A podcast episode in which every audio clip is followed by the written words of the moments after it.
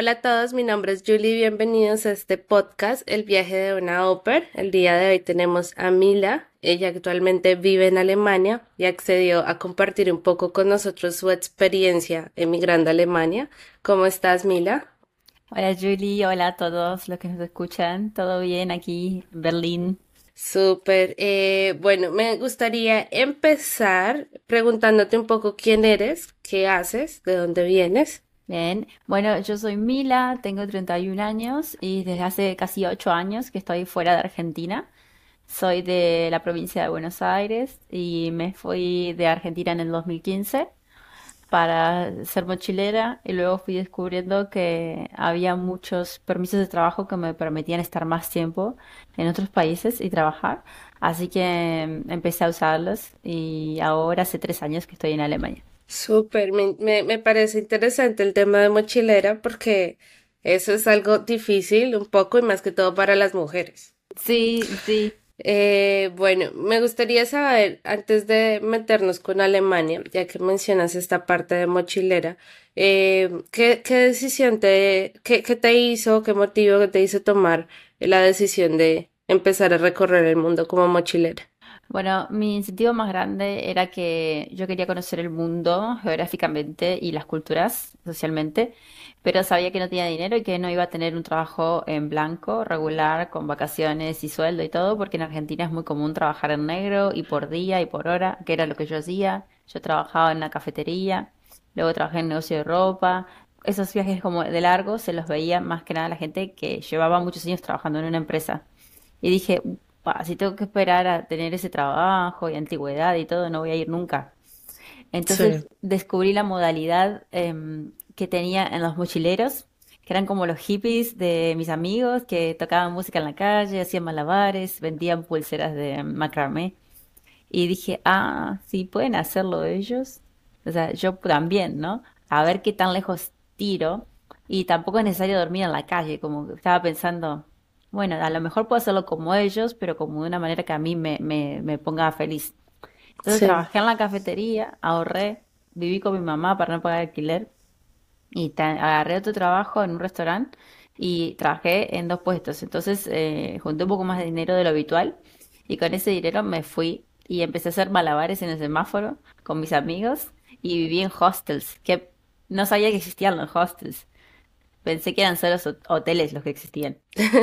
Entonces compartí habitación, luego viví en camping, eh, también eh, me compré una carpa, eh, una bolsa de dormir, y luego un montón de gente en el camino nos invitaba a dormir, a mí y a mis amigos. Se hizo muy ameno y no para nada caro. y luego encontré la modalidad de los voluntariados, que tampoco sabía que existían. Y con los voluntariados al final me cambió todo y pude estar mucho más tiempo en un montón de lugares donde no me pedían eh, permiso de, estadía, porque cuando yo me fui de mochilera me fui todo por el Mercosur.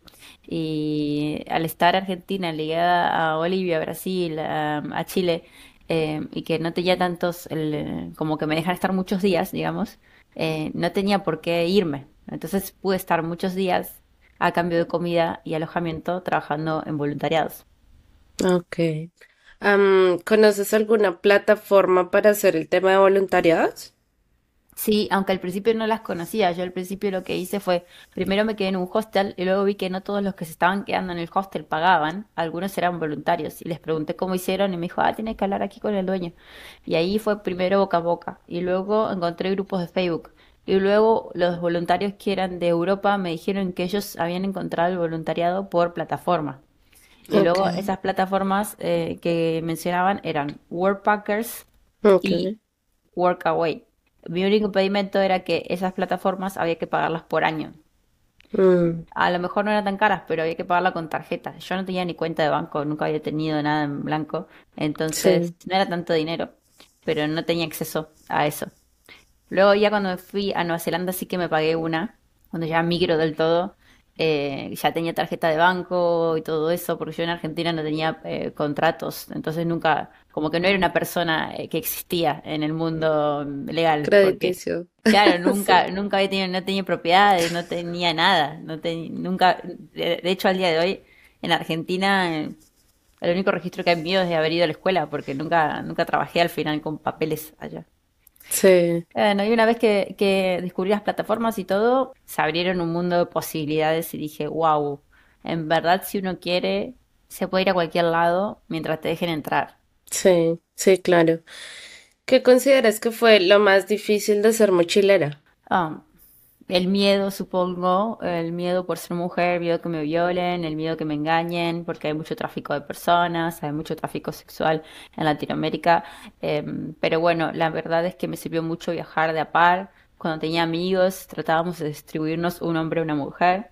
Em, hay muchos chicos que son confiables que también quieren viajar y viajar de dos también hace bien porque a los hombres también les tienen mucho miedo. Los conductores y conductoras, eh, cuando estás haciendo hitchhiking, tipo a viajar a dedo, autostop, eh, no levantan muchos chicos solos porque tienen miedo de ser robados ellos mismos. Entonces, si viajan con una chica y un chico, es como que dicen, ah, bueno, eh, parecen jóvenes, amigables.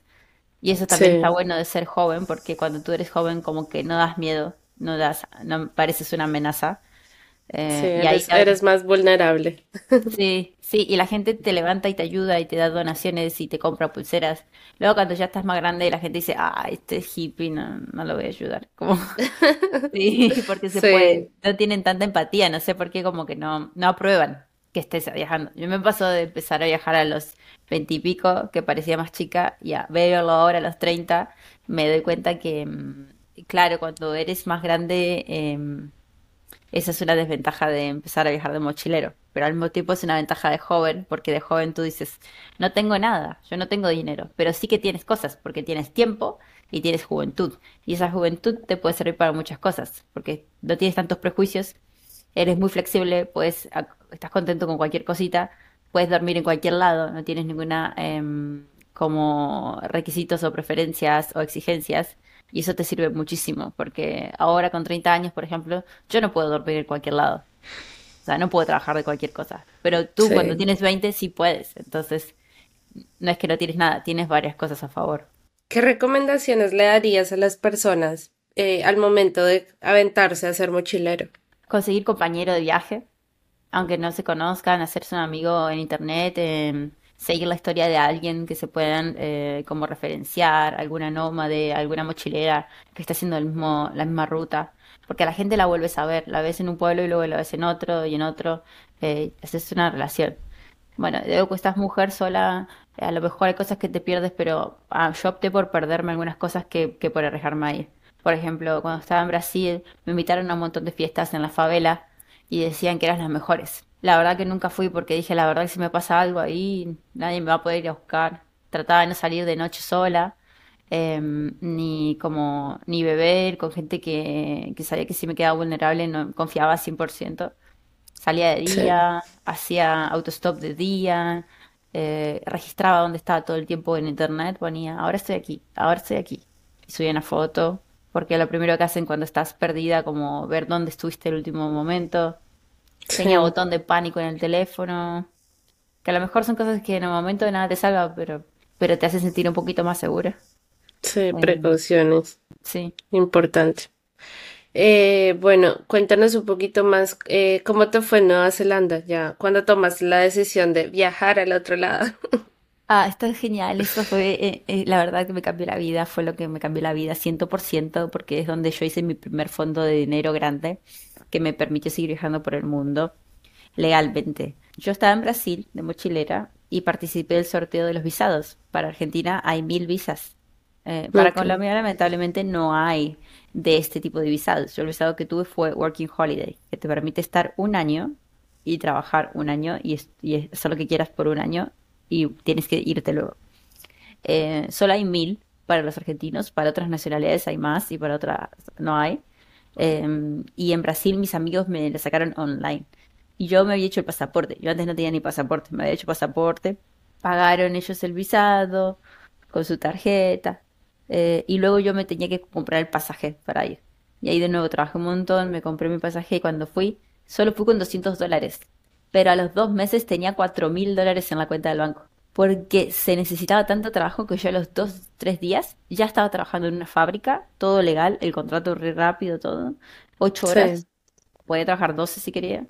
eh, todos los días, cinco días a la semana, dos días libres. y, y te llevaban y te traían. Y era genial porque yo trabajaba en una fábrica de empaquetado de fruta, que es lo que más se usa en Nueva Zelanda para el trabajo temporario es la fruta, la cosecha, la recolección, digamos, y el empaquetado. Y ahí pude hacer muchísimo dinero y yo estaba acostumbrada a no gastar porque no tenía dinero antes y no tenía el hábito de consumir cosas. Entonces Sí, vivía en un camping con otros mochileros, no gastaba nada y tenía todo el dinero para mí. Y a los tres meses ya pude empezar a como a viajar. Eh, Nueva Zelanda está muy cerca, Tailandia, Indonesia, todos esos lugares son muy baratos. Eh, fui y volví y mientras más vivía ahí, más conocía gente que ya había tenido experiencia, que se le estaba terminando su visado y me daba consejos tipo, ahora tienes que hacer esto, tienes que ir a otro lado, te conviene esto, te conviene lo otro. Fui aprendiendo muy rápido. eh, no sé, como por ejemplo que había otros visados fáciles para hacer, muy cerca, eh, y que había muchas formas, maneras de quedarme si quería, del todo. Eh, para mí me revolucionó un montón. Y desde ese entonces me hice siempre un fondo para seguir viajando, como no me gasté todo y siempre tenía como un pasaje a otro lado sí. asegurado. Ya que nos mencionas el tema de que te explicaron otras formas para poderte quedar en Nueva Zelanda, eh, ¿tú nos podrías explicar más o menos cuál exis- sí, cuáles existen? Sí, yo pensaba, bueno, está este visado de que se llama Working Holiday, pero no sé, no sabía que había otros. Está el visado de turista, que es que tú puedes pasar en el país, pero no deberías trabajar.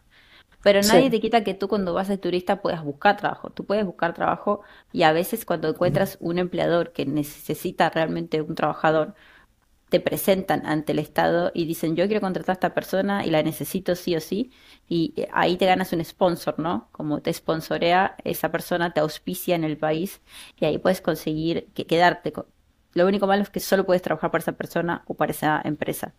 Pero no son malos los trabajos, a lo mejor es una inversión. Si lo haces por un año o dos, luego te dan residencia, eh, si lo haces por tres años también. Eh, algunos países piden cinco años, pero esa modalidad de sponsoreo está en muchísimos países y nadie te quita que puedas ir de turista. Eh, cuando vas de turista, lo malo es que como no, realmente no deberías trabajar, eh, si no haces un voluntariado, los voluntariados son una zona gris, porque no es trabajo del todo, entonces tú puedes hacer voluntariado em, de cualquier cosa que necesite sí, la gente, eh, mientras no gastas tus ahorros. Y tus ahorros los usas para comprarte tus cosas personales. Y mientras buscas trabajo, y luego te puedes pasar al trabajo fijo y pasar a tener un permiso de trabajo. Como por ejemplo en el supermercado. En Nueva Zelanda necesitan de todo porque son muy poquitos. Ellos tienen una población muy, po- muy corta, entonces muy chica. Y necesitan en el supermercado, en la granja, en, en las huertas. Necesitan en un montón de lugares. Entonces, si tú quieres, teóricamente te puedes quedar. Y de ahí para arriba necesitan enfermeros, em, de todo, médicos, eh, gente que sabe de informática, pero sí, obviamente más profesional, más complicado porque tienes que traducir cosas, apostillarlas, sellarlas. sí. Eh, yo tengo un familiar, eh, ella es doctora en Nueva Zelanda y sí, le tocó, le tocó hacer un montón de cosas, pero pues ella se casó, ella ya vive ya hace muchos años, o sea, yo estaba muy chiquita cuando se fue, pero, pero sí, es, es más complicado cuando vas a un país que no habla tu idioma, porque pues sí te ponen a hacer muchos más trámites. Que mm, tienes que traducir, que tienes que ir eh, por allá a hacer un examen, y más cuando son profesiones tan complejas como por ejemplo la de la salud, te piden exámenes extra y también a veces te piden como cursos para que te ayuden a mm, como a ponerte al nivel de los profesionales de ese país. Sí, específicos. Aquí en, en Alemania la profesión más buscada es eh, enfermera. Em, y en Argentina hay muchos enfermeros y enfermeras porque es gratis estudiar enfermería. Sí, Pero luego te piden examen eh, mínimo B2 de alemán. Saben que hay una escala de aprendizaje del cuadro común europeo que es eh, cuánto sabes de un idioma y es co- niveles A, B y C. En sí, C es el más alto. Y eh, aquí piden B2 para ser enfermero de alemán y además si tú haces cualquier cosa de la medicina, tienes que hacer un curso especial para gente de la medicina en alemán, que otras profesiones no tienen que hacer. Y sí, luego eh, homologar tu título, internacionalizarlo, traducirlo, certificar esa traducción. Lo- sí, luego, lo bueno de esos trabajos, lo que yo pienso es que sí piden muchos papeles, que al principio todo tiene un impuesto y costo, pero luego vas a cobrar tanto que lo vas a recuperar con el primer sueldo. A lo mejor, primero, segundo. Yo diría que los primeros tres meses son siempre como recuperar la inversión que uno hizo, total. pero luego ya te estabilizas y no es como cuando tú trabajas de empaquetando frutas, que eh, no ganas tanto, tanto como lo que te piden para ser médico. pero está, es- eh, sirve igual. Si lo ves a largo plazo, no es tanto. Sí, totalmente. Bueno, respecto a Nueva Zelanda, me gustaría preguntarte cómo fue un poco para ti el choque cultural eh, y de idioma, pues saliendo de Latinoamérica hacia el otro lado, hacia un país que habla inglés. Mm. Eh, ¿cómo fue ese proceso? La verdad que para mí fue muy divertido porque yo tenía muchas ganas de ir primero y no tenía miedo. Entonces yo iba con la mejor de las ondas. Estaba súper divertida. Yo iba into the wild, como, wow, no puedo creerlo, a ver las montañas, em, a ver el, el mar y cosas así re lindas. Entonces fui con una actitud súper positiva. Eh, y la verdad es que hice mucho gueto con latinos y eh, sobre todo argentinos. Entonces no sufrí mucho eh, por muchos meses, como seis meses diría, eh, nada, parecía que no estaba en Nueva Zelanda, porque yo vivía en una casa, en un hostel muy grande, con todos gente de Latinoamérica, em, algunos que hablaban inglés, pero la mayoría eran de Latinoamérica. Y em, luego había un tipo latino que eh, como que juntaba gente porque necesitaban para trabajar y los llevaban a la huerta, los llevaban y los traían. Y entonces no necesitaba nunca hablar. Y luego cuando tú trabajas en el campo, no necesitas hablar tampoco porque te dicen, necesito esta canasta llena para las 12. Tienen que volver a las 12. Listo. Y al principio firmas una cosa tipo, te vamos a pagar esto por hora. Y ves el número bien grande y dices, ¿de acuerdo? No de acuerdo. Y listo. Lo, lo peor fue abrir la cuenta del banco, me acuerdo. Pero fui con mis amigos que ya lo habían hecho y también hablaban inglés más o menos. Y es muy fácil porque están tan acostumbrados y tan rápido que dicen esto, esto. La verdad que Nueva Zelanda para empezar a trabajar es muy rápido, como a los dos días tienes todo listo. A diferencia de en, en acá en Alemania que es como tarda todo mucho. Pero Nueva Zelanda fue el mejor, el mejor eh, comienzo porque había realmente muchos latinos, eran como muy flexibles en inglés, son muy amables, necesitan mucho trabajo, el trabajo que hice es muy básico eh, y servía mucho, eh, como no es caro el país y pagaban bien. Entonces no hubo choque cultural hasta como el séptimo mes que yo dije, bueno, quiero hablar un poco más en inglés y me puse de camarera.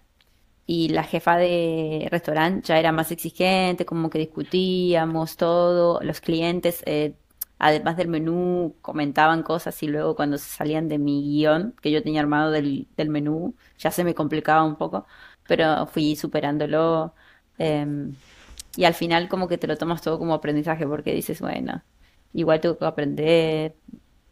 No me trataba con tantos neozelandeses tampoco, por eso de que como que estábamos divididos, los que trabajadores latinos de un lado y la gente como del pueblo de otro, y no nos juntábamos con gente de nuestra edad de Nueva Zelanda, no, ni siquiera los vimos. Un montón de veces viví en pueblos que digo, no hay gente joven aquí, como son todos sí. Pero bueno, a mí me servía porque yo sabía que estaba ahí para, no para vivir para siempre, sino para, para juntar dinero y divertirme. Sí, eso es cierto. Yo que yo ya llevo dos años en Estados Unidos y yo hablo inglés, pero todavía me cuesta mucho atender gente en inglés. Me da pánico. Porque es, es que no, es muy difícil. O sea, yo digo que, que ser mesero en este país en inglés, o sea, cuando tú tienes, o sea, yo tengo un B1, pero igual es, es muy difícil por los acentos, porque pues Sí. acá al menos hay gente de todas partes, o sea, literal. Entonces llega el chino, llega el Sí, indio, llegó el, el turco y es como todos hablan con su acento. Y sí. no, no, yo no me veo siendo mesera aquí. Yo he trabajado de cajera en, en un estadio, es como dándoles a la gente como los pequeños pedidos como de fast food pero ya. Y aún Mm, así hay veces que sufro con ellos porque hay gente que yo no le entiendo. Pero Sí. ya como que uno ahí más o menos le va cogiendo el hilo, pero igual, digo que el servicio al cliente en inglés es muy difícil. Sí, en todos los idiomas creo que la gente piensa, incluso cuando tú ya sabes bien bien un idioma de escuela, porque estudiaste en la escuela, luego la gente no habla como en la escuela. Luego la gente habla con jerga, con forma de decir. Todos venimos de países donde existe la jerga, la forma de hablar así de barrio. Y luego la gente en otros países también habla de barrio, no todos son gente como súper formada, que habla formal y pronuncia súper bien. La gente habla, si es un adolescente, va a hablar como cualquier adolescente en el mundo, que hablan "Mm", así. Sí. No se entiende. Cualquier adolescente habla así. O los niños hablan de una manera, los viejos hablan de una manera, y eso nunca lo había tenido en cuenta. O una persona vieja, yo en español, una persona de esas que hablan súper de- como viejito, no le entiendo en español. Entonces, imagínate, Sí. en otros idiomas es tal cual, entonces tú estás como, ¿qué? ¿Qué? ¿Qué? Pero bueno, Sí. luego hay métodos para cuando te trabas que los puedes aplicar indiferentemente de con quién hables y te sirve para todo el mundo. Como repetición, eh, tipo, es cual- lo- alguien te dice algo y tú repites exactamente eso para ver si lo que tú dijiste lo entendiste bien.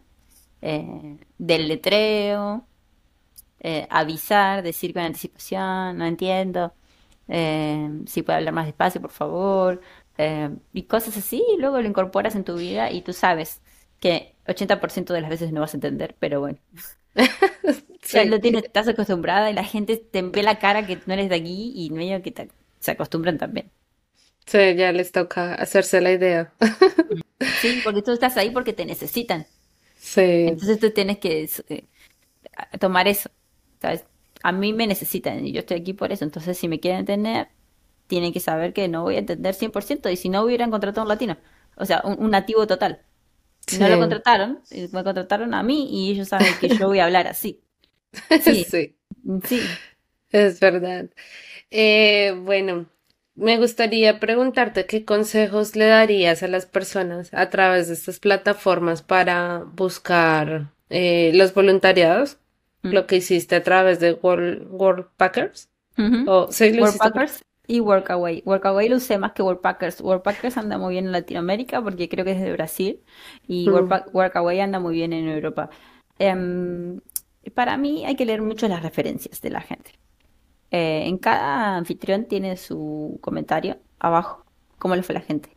Y luego la gente, si tú ves que el comentario es muy neutral, le preguntas en privado eh, qué tal le fue. Y luego seguir mucha gente parecida a uno. Si tú eres una persona de 20 años, mujer, no te sirve tanto la experiencia de una persona de 40 años, hombre, porque no se va a tomar las cosas parecidas a ti, el contexto cultural, no le ofendan las mismas cosas a ti que a él y ni le alegran las mismas cosas a ti que a él. Siempre contextualizando. Si de preferencia alguien muy parecido a uno, y si no hay nadie, bueno, cualquiera te sirve. Cualquier eh, investigación te sirve, cualquier estudio, cualquier prueba.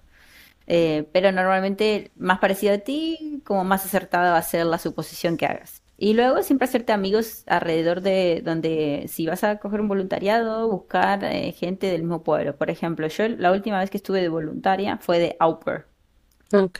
cuidando niños viviendo cama adentro, en España. Busqué el voluntariado, me aceptaron, todo re lindo. Y luego en Couchsurfing, a la plataforma que es más para socializar y para quedarse a dormir en la casa de la gente, eh, pasajeramente, eh, me hice amigos. Le dije, ah, hola, ¿qué tal? Yo soy Mila, eh, voy a pasar el verano en este pueblo, visto que ustedes también son viajeros y que ahora están en su pueblo, han vuelto. Y esa gente siempre es gente que quiere seguir en contacto con el mundo de los viajeros porque ya no viajan más, pero les gusta el ambiente y a lo mejor practican inglés o practican otro idioma. Sí, Y me dijeron que sí, que bueno, que podemos hablar. Y me hice súper amigo de ellos. Ellos también habían vivido en Australia y en Nueva Zelanda. Y estábamos en España. Entonces recordamos viejas épocas y se sentían como muy a gusto porque luego cuando tú vuelves, terminas de viajar y te vuelves para tu pueblo, como que no eres el mismo de antes. Eh, y sientes con un poco de nostalgia del mundo viajero. Y estaban súper contentos de tenerme en su vida. Y ahora somos súper amigos. Ya vinieron a Berlín, todo. Fuimos a su casamiento, tuvieron un hijo. Sí, eh, pero está bueno tener muchos contactos porque a veces el anfitrión te aísla y si el anfitrión te toca malo, que lo mejor que hay que es irse, pero eh, hay otro como que no tan malo, tan malo como un anfitrión que, que no te consuma todo el tiempo de tu vida, un anfitrión que te deje estar, tú haces el voluntariado cuatro horas al día o menos y luego en tu tiempo libre que te puedas ir y tener otra vida más allá de estar en la casa esa donde te están hospedando. Está sí, bueno tener vida social y disfrutar eh, tu estadía en el país donde estés. súper. Sí, eso es cierto. eh, es necesario porque a veces pienso que las personas no, o sea, dicen, ay, sí va a venir Pepito a, a ayudarme, Mm, pero no se dan cuenta que uno hace algo por un motivo. Uno mm, no está ahí solamente porque, ay, vamos a regalar mi trabajo, sino mm, uno está ahí porque uno quiere hacer más cosas, uno quiere ir a viajar, uno quiere ir a conocer, uno quiere a- abrirse un poco más al área donde uno está en ese momento.